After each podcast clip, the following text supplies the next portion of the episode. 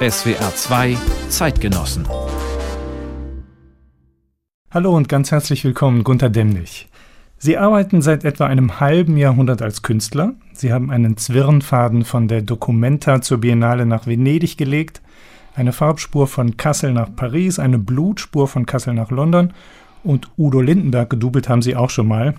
Das heißt, in diesem halben Jahrhundert ist ein großes künstlerisches Werk entstanden, aber bekannt geworden sind Sie nur für eine einzige Arbeit, die Stolpersteine zur Erinnerung an NS-Opfer in Europa.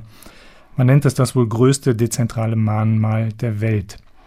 Ich möchte mit Ihnen heute über Spuren sprechen, mentale wie physische, über Bürgersinn und Eigensinn und über die Frage, wie man mit kleinen Gesten ganz große Wirkung erzielt. Sie sind 1947 in Berlin geboren, aber aufgewachsen mit Schwester und Mutter zusammen auf dem Land ein Stück weit weg von der Stadt in der damaligen DDR. Und bis zum achten Lebensjahr gab es dann so ein ständiges Pendeln zum Vater nach West-Berlin.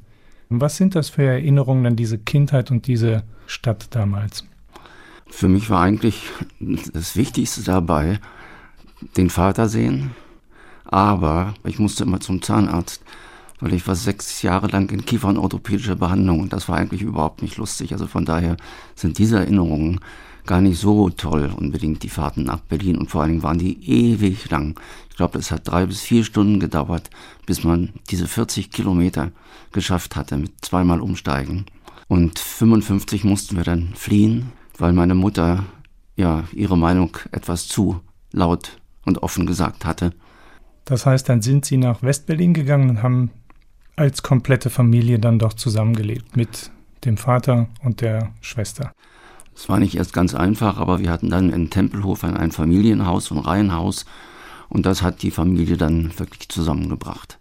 Dazu kamen dann noch die beiden Großmütter, die wurden mit untergebracht und in diesem Zusammenhang habe ich dann den Dachboden auch ausgebaut und da war es dann irgendwann mal schlagartig vorbei mit dieser Familiengemütlichkeit, weil sie da eben ein altes Foto gefunden haben, auf dem zu sehen war. Da kam ein Karton, ein Pappkarton, ich habe den aufgemacht und ganz oben drauf ein Foto. Mein Vater auf einem Flakgeschütz in Badehose. Naja, ich habe versucht, mit ihm drüber zu sprechen. Es kam nie etwas raus. Er wollte nicht, konnte nicht drüber reden, obwohl er eigentlich nicht allzu viel angestellt haben kann. Er war die ganze Zeit, den ganzen Krieg über bei der Flak in Frankreich. Und Flak ist ja schon etwas Abstrakteres. Du bist ja kein Infanterist und schießt auf den anderen direkt. Es ist, du schießt in die Luft und hast oftmals überhaupt keine Kontrolle, was wirklich passiert. Aber wie gesagt, es war kein Gespräch möglich. Das heißt, es war die klassische Situation der Sprachlosigkeit zwischen den Generationen in diesem Fall, so wie in der Nachkriegszeit dann eigentlich ja bis 68 oder etwas später? Naja, es war ja im Grunde genau praktisch 67, als ich da ausgebaut habe. 69 bin ich dann ausgezogen und 68 angefangen zu studieren.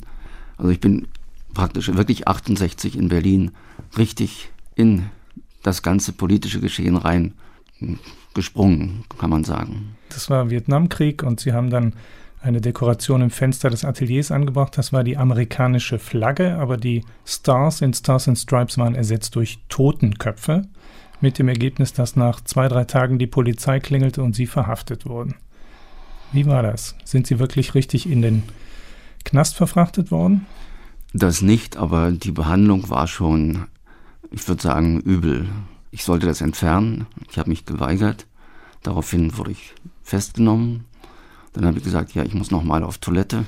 Und ja, der blieb einfach in der Tür stehen, der eine Uniformierte. Und ja, ich habe rumgedruckst und dann hat er sich so hingestellt mit verschränkten Armen und nur gesagt, ja, dann scheißen Sie doch. Das muss ich sagen, als 19-Jähriger ist man da schon etwas entsetzt eigentlich. Dann haben die mich zwei Stunden warten lassen erstmal. Es wurde ein offener LKW beordert und ich wurde auf dem offenen LKW abtransportiert die Berliner hatten natürlich längst ihre Kissen in den Fenstern und beobachtet, was da wohl passiert bei uns. Und es ging weiter auf dem Revier, auch noch mal zwei Stunden warten. Dann musste ich meine Taschen ausleeren und dann kam ein Polizist von hinten und hat mir in die Hosentaschen gefasst, aber er hat voll zugelangt. Ich habe Judo gelernt. Ich war kurz davor, ihm weh zu tun, aber im letzten Moment eben zurückgezuckt. Gut, dann haben sie mich irgendwann laufen lassen müssen, weil der Einzige, der mich hätte anklagen können, wäre der amerikanische Botschafter gewesen. Ist nie was gekommen. Also das war sozusagen die erste Konfrontation mit der Staatsmacht. Sie haben mal gesagt, mein Geschichtslehrer war eigentlich Rudi Dutschke, bei dem ich Vorträge gehört habe. Ja, kann ich sagen. Also Rudi Dutschke und Gaston Salvatore haben damals in der Falkenbaracke im Saira Vorträge gehalten, speziell wirklich für Schüler, Studenten. Und für mich war es eben wirklich ein besserer Geschichtsunterricht, als ich sonst je gehabt hätte. Denn mein Geschichtsunterricht, Weimarer Republik, und dann war Schluss. Dann sind wir zu den Römern zurück. Da fehlten irgendwie tausend Jahre, ne? Als Sie dann letztlich von Berlin nach Kassel gegangen sind, so 71, da war das ja eigentlich eine Zeit, wo Berlin schon ziemlich angesagt war, gerade unter Linken. Eigentlich wollten alle dahin, vor allem die jungen Männer, die nicht zum Bund wollten. In der Situation gehen sie aber ausgerechnet von dort in die Provinz, vermeintlich, zumindest nach Kassel. Das ist ja jetzt nicht der aufregendste Ort der Welt. Warum diese Querbewegung gegen den Mainstream? Naja, ich hatte mein Studium noch ein bisschen erweitert. Ich war ins Industrial Design gegangen. Es gab nur einen Lehrstuhl damals und es war so ein patriarchalischer Lehrer, kann man sagen, Professor. Und er hat dann ein Seminar gemacht über Kunststoffe und kam ganz schnell darauf, dass ja die Studenten, die jungen Leute heute alles nur kaputt machen. Der Grund war, dass in einem Studentenwohnheim, wo seine Tochter gerade eingezogen war, die Verkleidungsplatten aus Kunststoff mit dem Wort Napalm besprüht worden waren. Und zwar, weil diese Kunststoffplatten von der Dow Chemical Company hergestellt worden waren, fabriziert worden waren. Es gab natürlich eine Konfrontation, das heißt, ich musste den Studienplatz wechseln. Und Kassel, es gab eine Kunstakademie und eine Werkkunstschule.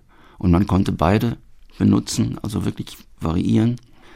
Allerdings bin ich dann sehr schnell aus dem Industrial Design wieder weg und bin im Atelier Kramer gelandet in der Bildhauerklasse. Wobei ja freie Kunst damals schon auch eher eine brotlose Angelegenheit war, oder? Es ist ja eigentlich klar, wenn man sich für den Lebensweg entscheidet, wird es irgendwann mal höchstwahrscheinlich sehr, sehr schweren Lebensunterhalt zu bestreiten. Hatten Sie da nie einen Bammel? Also als Bildhauer sowieso, weil es gibt ja zwar Museen für Malerei, für Grafik und auch Sammler, aber Skulpturen brauchen viel Platz, sind schwer verkäuflich. Allerdings, der Harry Kramer war eigentlich so toll als Lehrer. Er hat immer versucht, die jungen Leute, die Studenten auf andere Wege zu bringen. Er hat immer versucht, eben Alternativen zu finden.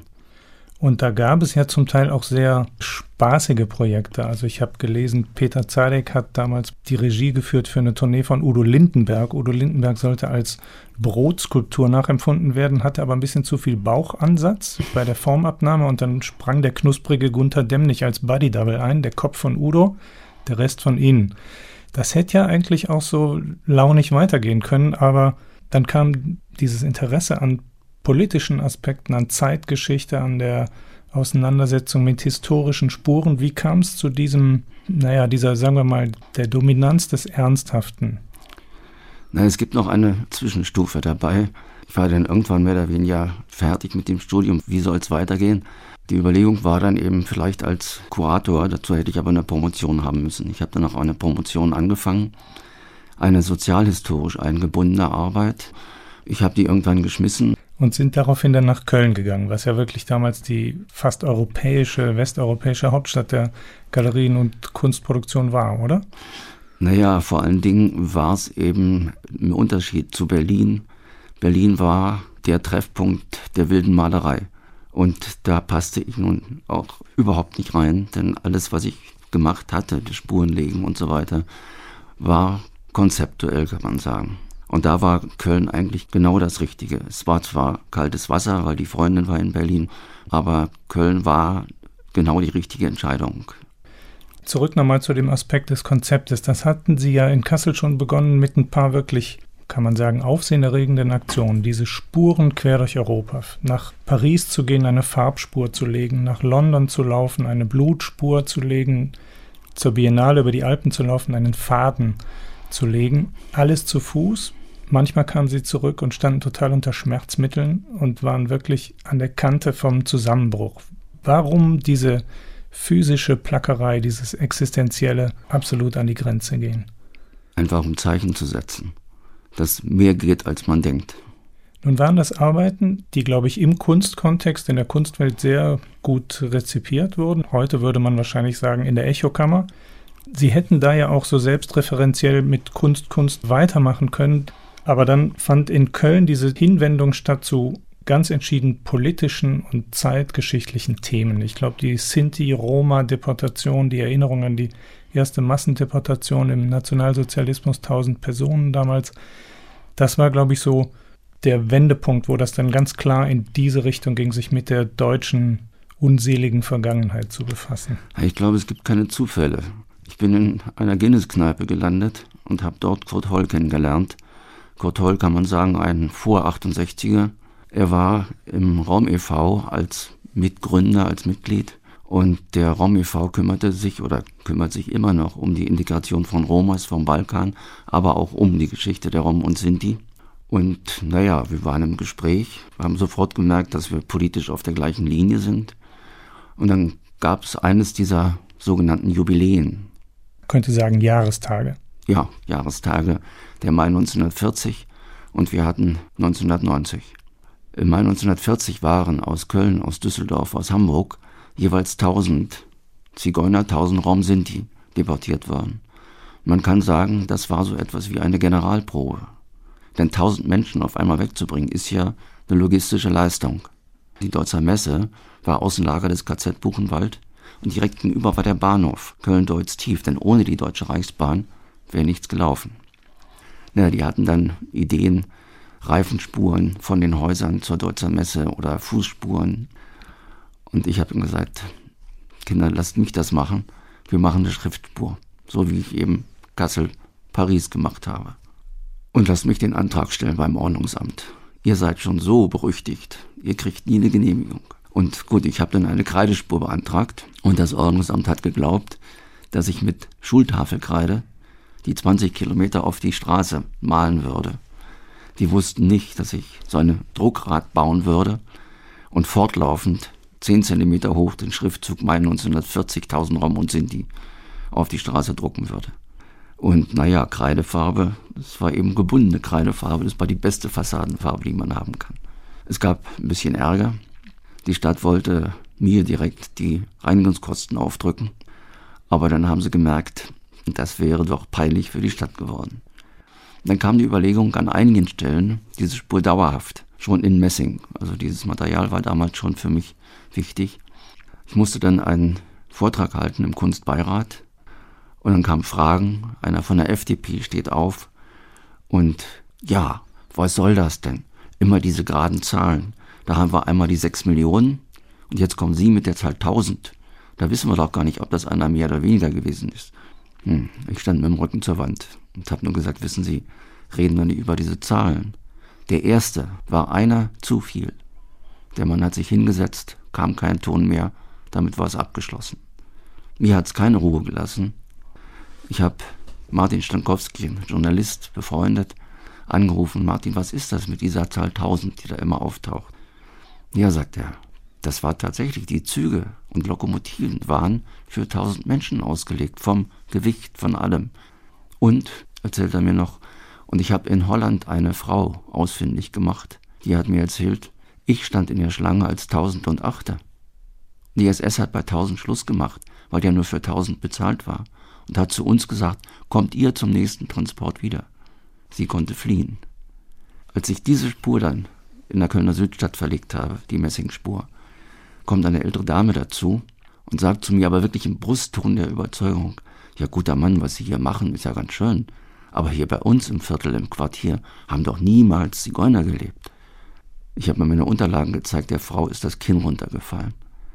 Das hat mir gesagt, das hat die gar nicht gewusst. Vor allem habe mich dann natürlich kundig gemacht, gerade die Sinti waren seit mehr als 400 Jahren in Westeuropa zu Hause. Die waren total assimiliert, in Köln zu 98 Prozent katholisch, ganz normale Nachbarn. Und das war eigentlich dieser Auslöser. Man muss die Namen zurückbringen, dorthin, wo diese Menschen mal zu Hause gewesen sind. Wobei natürlich diese schiere Zahl der Opfer, Sie haben das ja eben schon erwähnt, die Millionen, die Tausend, zunächst mal wahrscheinlich ziemlich zurück schaudern lässt. Ich kann mich entsinnen, dass Sie mir mal berichtet haben, dass Sie da mit einem befreundeten Geistlichen drüber gesprochen haben, wie geht man mit diesen potenziellen Millionen um? Oder de facto Millionen und dass der dann gesagt hat, Gunther, denk doch nicht an Millionen, mach mal einen und wir gucken, was passiert. Der Anfang von überhaupt der Idee Stolpersteine war ein Stein mit dem sogenannten Himmlerbefehl. Die Zigeuner ab nach Auschwitz. Ich habe den wichtigsten Satz in Messing geschlagen. Das war praktisch der Prototyp eines Stolpersteins. Illegal vom Kölner Rathaus verlegt, gab auch Restärger, ist jetzt Ziel der Stadtrundfahrten. Der erste Gedanke war durchaus Tafeln an die Wand schrauben. Und dann hat mir ein in Leipzig geborener Jude, der beim WDR gearbeitet hat, in seiner Familie 22 Opfer, der hat zu mir gesagt, Gunther, Tafeln an der Wand, vergiss es. 80, wenn nicht 90 Prozent der Hausbesitzer, nicht bei mir. Dann kam eigentlich die Idee, naja, dann eben, so wie in den Himmlerbefehlen, Stolpersteine machen. Aber für mich war es angesichts der Zahlen eigentlich auch nur Konzeptkunst.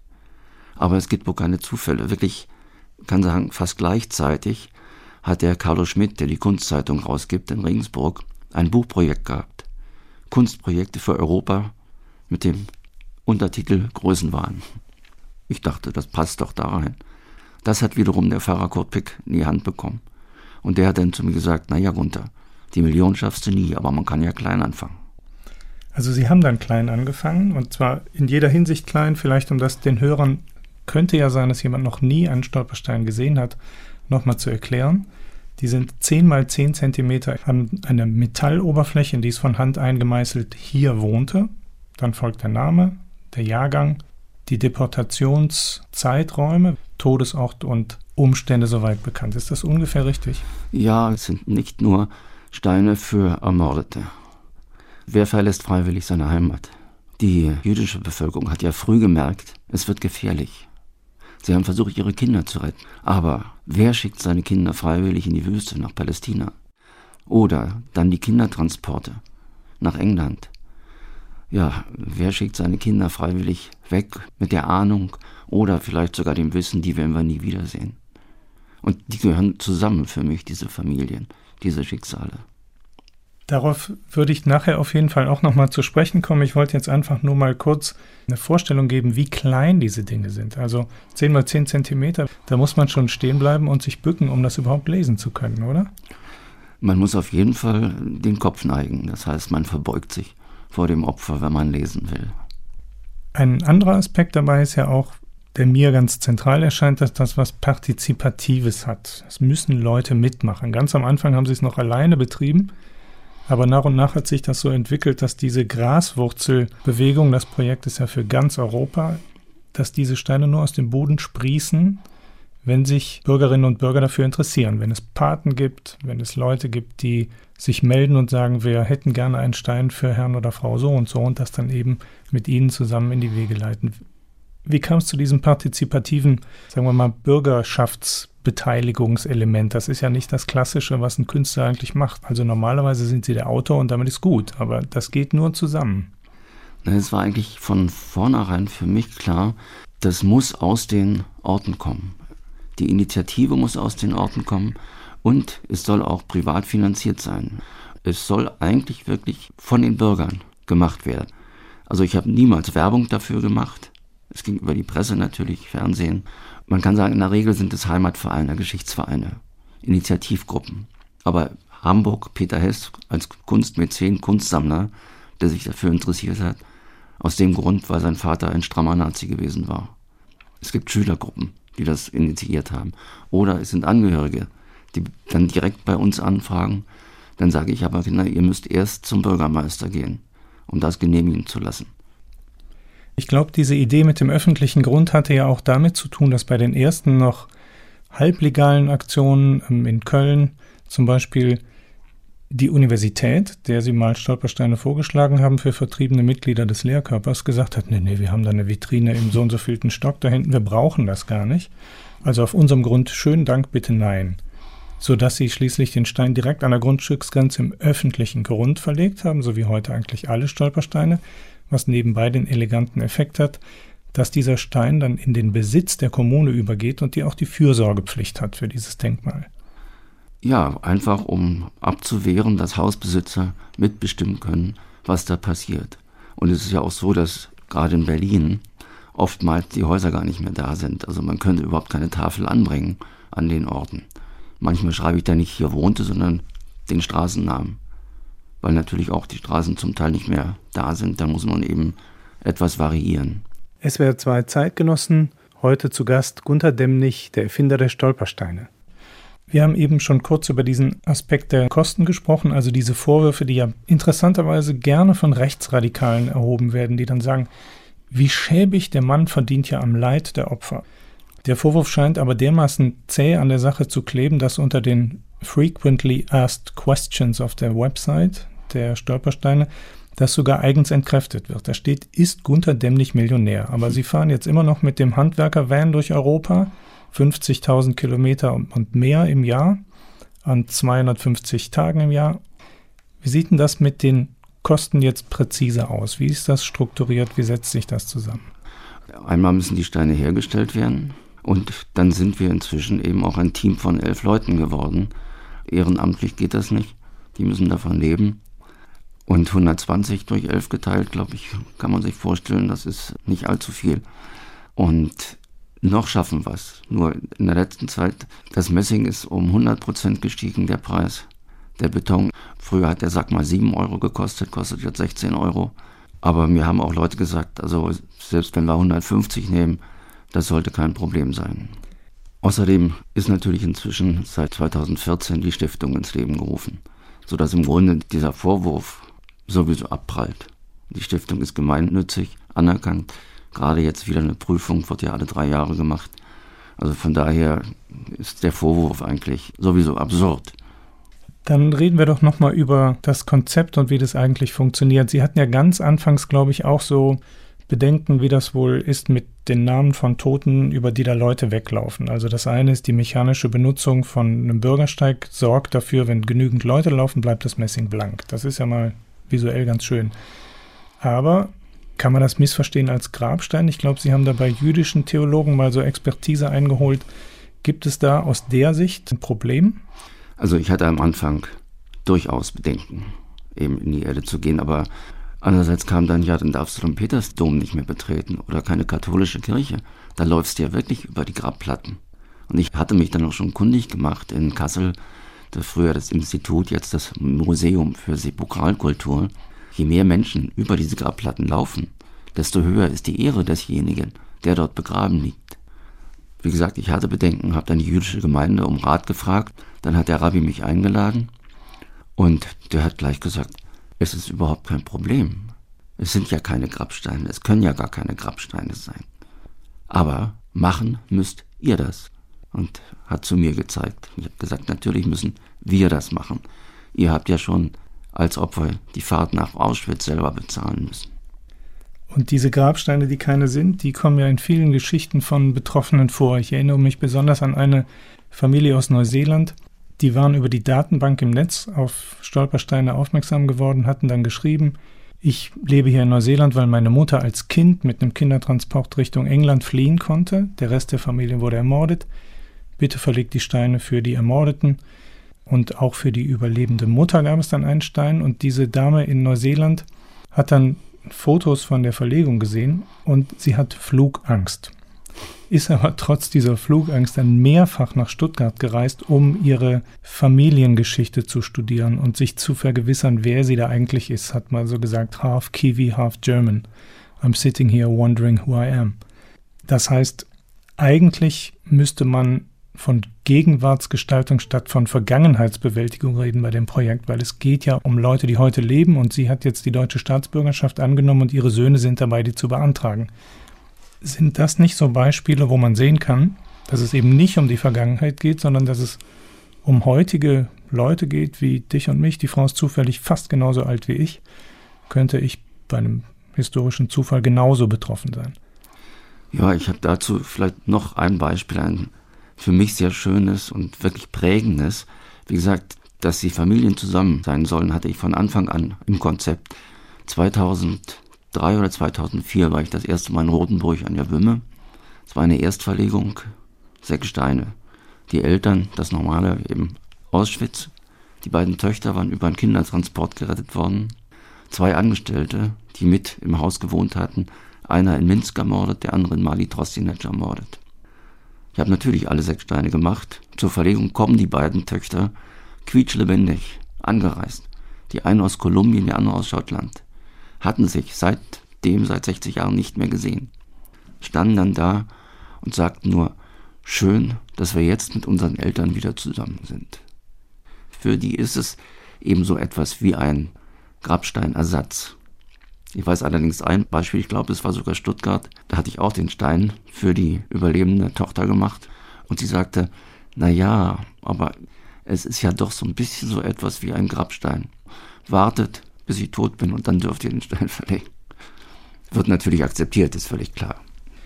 Aber jetzt gibt es trotz dieser Geschichten des Gelingens ja auch immer wieder, also mindestens Missverständnisse, aber manchmal auch wirklich handfesten Streit bei diesem ganzen Projekt. Was mich eigentlich so ein bisschen gewundert hat, wenn man mal davon ausgeht, dass doch alle das Gleiche oder was Ähnliches wollen, der Opfer gedenken. Ganz naiv gefragt, wie erklären Sie sich, dass es da immer wieder so erbitterte Auseinandersetzungen gibt, dass ganze Gruppen von Unterstützern sagen, also wir steigen jetzt aus, Stolpersteine machen wir nicht mehr? Am Anfang kam in Köln auch zum Tragen, dass gerade die jüdischen Gemeinden ja sehr stark von den aus der Sowjetunion ausgewiesenen Juden beherrscht werden, kann man sagen, die natürlich oftmals vom Judentum weniger Ahnung haben als ich, weil sie ja gar nicht praktizieren durften. Und die haben mit dem Stolperstein in der Regel nichts zu tun. Es ist nicht ihre Vergangenheit, ihre Geschichte. Also das kommt öfter zum Tragen. Und es gibt natürlich dann auch Hausbesitzer, die kommen mit dem Argument, ja, die Juden sind ja auch dagegen, wir wollen die Steine nicht. Und wenn man dann nachhakt, kommt man dahinter, naja, ihre Großeltern haben das Haus mal von Juden übernommen. Aber es ist nun mal die deutsche Geschichte. Und wir reden jetzt viel von Juden, was ja auch in dem Kontext der Stolpersteine zwangsläufig so sein muss. Aber eines der zähen Missverständnisse, das ein Projekt klebt, ist ja zu denken, das sei ein Projekt für jüdische Opfer und für ermordete Opfer. Beides ist nicht der Fall. Sie haben von Anfang an für andere Opfergruppen auch Steine gemacht und auch für Überlebende. Woher kommt diese eigenartige Wahrnehmung, dass es nur um Tote gehen kann und nur um Jüdinnen und Juden? Ich weiß nicht, manchmal macht es mich traurig, kann ich sagen, wenn Menschen praktisch Opfer erster und zweiter Klasse einrichten. Nicht? Also die Juden sind Opfer erster Klasse und die anderen sind zweiter Klasse so ungefähr. Aber man muss sich ja klar machen, dass zum Beispiel die Behindertenmorde, die Gaskammern, das waren die ersten. Aber dieselben Männer, die in den kleinen Gaskammern, in den Tötungsanstalten, die behinderten Menschen ermordet haben, sind dann nach Auschwitz geschickt worden. Und das in großem Stil dann. Und für mich hat sich auch das Ganze erweitert. Also ich hatte am Anfang zum Beispiel die Zwangsarbeiter nicht unbedingt im Visier. Aber dann war der erste Stein für einen Zwangsarbeiter in Berlin-Lichterfelde. Ein junger Pole, eine Deutsche von ihm schwanger, den haben sie kurzerhand an der Laterne vor der Arbeitsbaracke aufgehängt. Einen anderen Fall aus dem Hunsrück, da kennen wir das Schicksal des Mannes nicht, aber vermutlich war es auch so. Da ist die Frau nach Ravensbrück gebracht worden und bei Menschenversuchen ermordet worden. Deserteure hatte ich am Anfang auch nicht im Kopf. Auf der Insel Sylt dachten wir, wir sind fertig. Alle jüdischen Opfer, alle politischen Opfer. Kommt eine neue Archivarin und blättert mal die Bücher durch und kommt dahinter, da waren sieben junge Männer, Matrosen bei der Kriegsmarine. Kriegsmarine war fertig, dann wollten sie die noch Richtung Osten schicken. Naja, die Jungs hatten natürlich BBC gehört, die wussten Bescheid, da ist nichts mehr zu holen. Haben sich in den Dünen versteckt.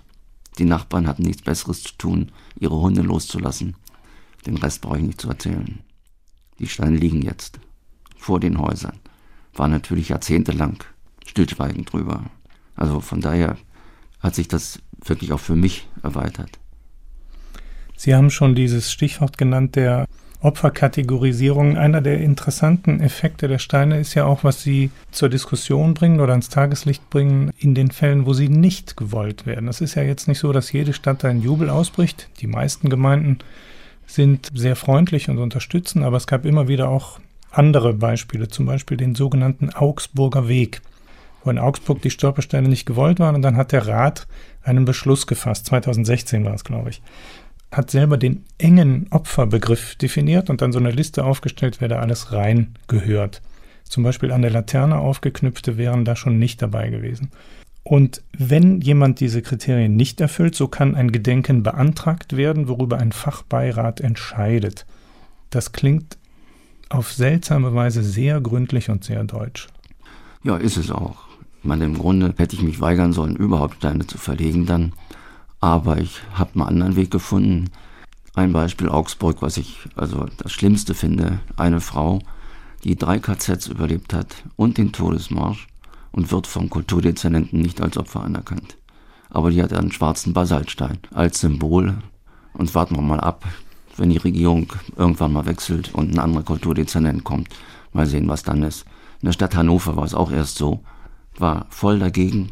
Kam neuer Bürgermeister, der hat sofort gesagt, hier, Stolpersteine. Hat dafür wirklich also alles gemacht. Extra Mitarbeiter eingesetzt. Einfach abwarten. Der härteste Gegner, da müssen wir einfach drauf zu sprechen kommen, ist ja aber München. Ne? Also ich glaube, länger hat die Auseinandersetzung nirgends gedauert und der damalige Oberbürgermeister Ude hat ja dann geäußert, er habe Bedenken wegen einer Inflationierung des Gedenkens. Zu viel, zu viel. Übrigens genau dasselbe, was das Finanzamt Köln in seiner Weisheit auch eines Tages meinte zu entdecken, wenn sie so viele Steine machen, sei das ja keine Kunst. Also Mehrwertsteuervorteil der Kunst weg, statt 7,19 Gewerbesteuer nachfordern, 150.000 Euro wären da fällig gewesen und sie natürlich ausgenockt. Da hat dann der Finanzminister persönlich letztlich eingegriffen und hat sie angerufen und gesagt, bleibt alles, kann weitergehen. In München gab es dieses Happy End so nicht, unter anderem, weil da Charlotte Knobloch eine wichtige Figur war hatte eine zentrale Position im Zentralrat der Juden in Deutschland. Und Frau Knobloch hat immer gesagt, vor meinem geistigen Auge sehe ich noch, wie die Leute niedergetrampelt wurden damals. Und heute trampelt man jetzt über diese Namen hinweg. Und deswegen geht das nicht. Das ist eine unwürdige Form. Ich glaube, das ist bis heute mehr oder weniger so die Frontstellung. Und sie haben dann illegal Steine verlegt, die hat die Stadt wieder rausgerissen auf den jüdischen Friedhof gebracht. Was ist denn da im Moment eigentlich heute Stand der Dinge? Dürfen in München Stolpersteine im öffentlichen Grund verlegt werden oder nicht? Also im öffentlichen Grund immer noch nicht. Aber ich weiß nicht, es liegen über 200 Steine auf privatem Grund. Zum Beispiel, wenn die Baufluchtlinien so laufen und die Eingangstür auf der Ecke ist, dann gehört dieses Dreieck zum Haus. Und viele Hausbesitzer haben jetzt schon gesagt, hier, ihr dürft die Steine verlegen, wir möchten die haben. Oder der Eingang ist genau 10 Zentimeter zurück. Da liegen jetzt acht Steine nebeneinander. Also das hat sich rumgesprochen und ja, geht immer weiter. Und für mich ist dieses Argument, man trampelt auf den Menschen rum, wie damals die Nazis rumgetrampelt haben, absurd. Denn die Nazis haben sich ja nicht begnügt mit rumtrampeln. Sie hatten ein ganz gezieltes Mord, ein Vernichtungsprogramm. Kommen wir nochmal zu diesem seltsamen Begriff der Inflation. Also was man ja nun nicht von der Hand weisen kann, dass es wirklich gigantisch ist. Wir haben jetzt mittlerweile 70.000 verlegte Steine oder etwas mehr in Europa, in über 20 Ländern. Ein journalistischer Kollege der FAZ hat mal etwas abfällig geschrieben, wenn Sie da verlegen, das sei ja doch Erinnerung im Halbstundentakt. Haben Sie da so eine Deformation professionell? Müssen Sie so ein Abstand zwischen sich und diese Schicksale legen, um damit klarzukommen und ist das irgendwie gar nicht anders drin. Meistens machen sie es schweigend, sie machen da ihre Arbeit, legen den Stein, Mörtel, Wasser, polieren und dann gehen sie. Naja, es sieht nach Routine aus. Natürlich sind jetzt fast 80.000 Steine. Nur, wenn man die Steine verlegt, gerade Familienschicksale, es geht nicht einfach vorbei. Es wird keine Routine. Es sind ja immer wieder andere Schicksale. Man sieht ja dann, wie die zusammenhängen. Ein so ein Beispiel mit dem Überlebenden. In Nordhessen eine vierköpfige Familie beantragen vier Visa, bekommen ein Visum. Tja, was macht man?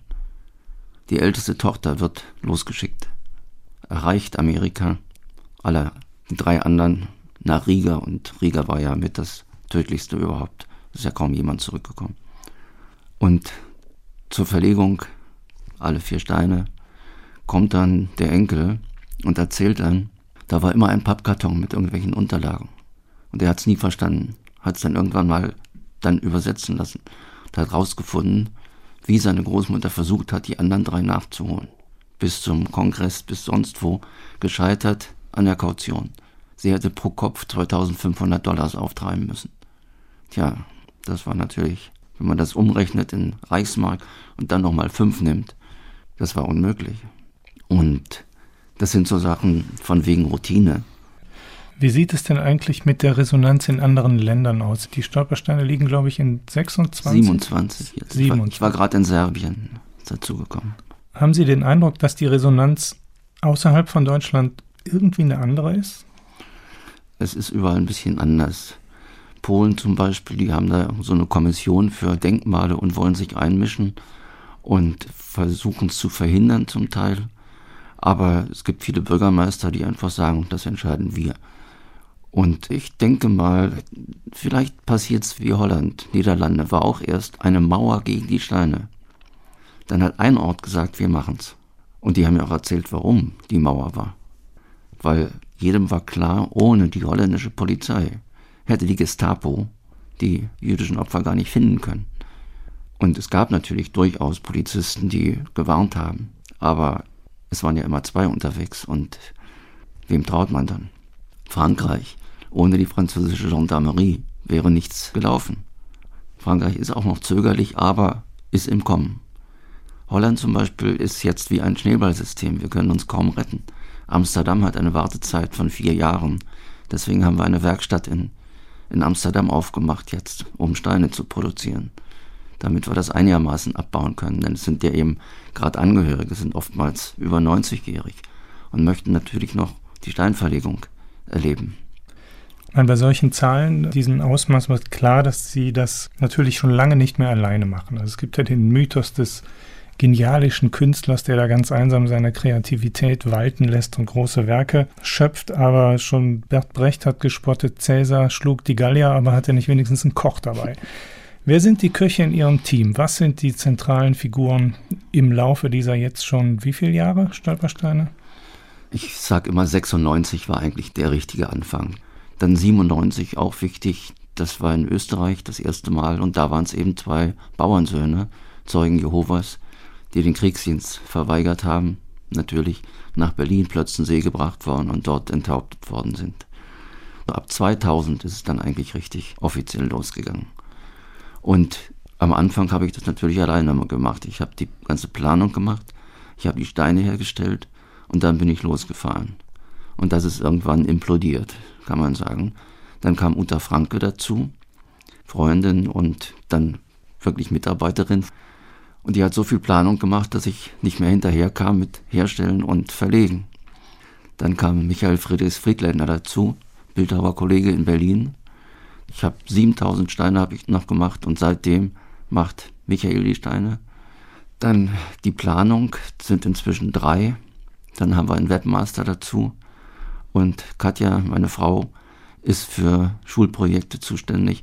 Und wir sind auch an einer zentralen Datenbank dran, die allerdings im Augenblick etwas auf Eis liegt, weil wir mit dem Datenschutz zu tun haben. Also wir sind inzwischen elf Leute. Also dieses Jahr habe ich noch drei dazu eingestellt, um einfach die Anzahl der Steine zu erhöhen. Sie erwähnten Ihre Frau Katja, die ist ja von Beruf eigentlich Lehrerin. Und so unter Lehrern gibt es ja auch diese Warnung, die Kinder können es nicht mehr hören, immer das Gleiche. Wie sind denn die Erfahrungen in der Hinsicht? Also ich kann sagen, ich war auch erst am Anfang von Lehrern gewarnt worden, die ihm gesagt haben, das Thema bloß nicht. Das steht denen bis da, das kommt denen zu den Ohren raus. Ich habe das Gegenteil erfahren. Ich denke, der Unterschied ist einfach, wenn die ein Buch aufschlagen und lesen, sechs Millionen ermordete Juden in Europa. Wenn sie dann nachhaken, kommen sie dahinter, es waren ja nochmal wahrscheinlich acht Millionen Menschen, die von den Nazis aus anderen Gründen ermordet worden sind. Da muss ich selber zugeben, obwohl ich ja nun täglich damit befasst bin, das bleibt eine abstrakte Größe für die Schüler erst recht. Aber ich habe gemerkt, wenn die plötzlich ein Familienschicksal aufarbeiten. Und das ist nicht irgendwo gewesen, in der Großstadt, sondern bei sich um die Ecke. Und dann fangen die an zu rechnen. Moment, der war ja so alt, wie ich jetzt bin. Und die sind ja bei uns in die Schule gegangen. Also das ist ein handfester Geschichtsunterricht. Oder umgekehrt. Klassenfahrten nach Berlin, gehen durch die Hamburger Straße, ein Stein nach dem anderen, kommen zurück und fragen ihren Geschichtslehrer, ja, was war denn bei uns im Ort eigentlich los damals? Und fangen dann an aufzuarbeiten. Das heißt, da sind wir wieder bei diesem Aspekt der Partizipation. Ja, kann man sagen, es ist in Zusammenarbeit zwischen Gunther Demnig und der Zivilgesellschaft mittlerweile, dieses Projekt? Naja, es ist vielleicht auch dieses Problem, was wir mit dem Finanzamt hatten, es war ja noch härter im Grunde. Da hat ja jemand von den Beamten, man weiß ja nicht, wie er politisch dazu steht, gesagt, ja, das sind ja lediglich Hinweisschilder. Das ist kein Kunstwerk.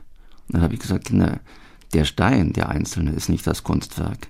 Alle zusammengenommen sind ein Kunstwerk, aber im Grunde ist es ja eine soziale Skulptur.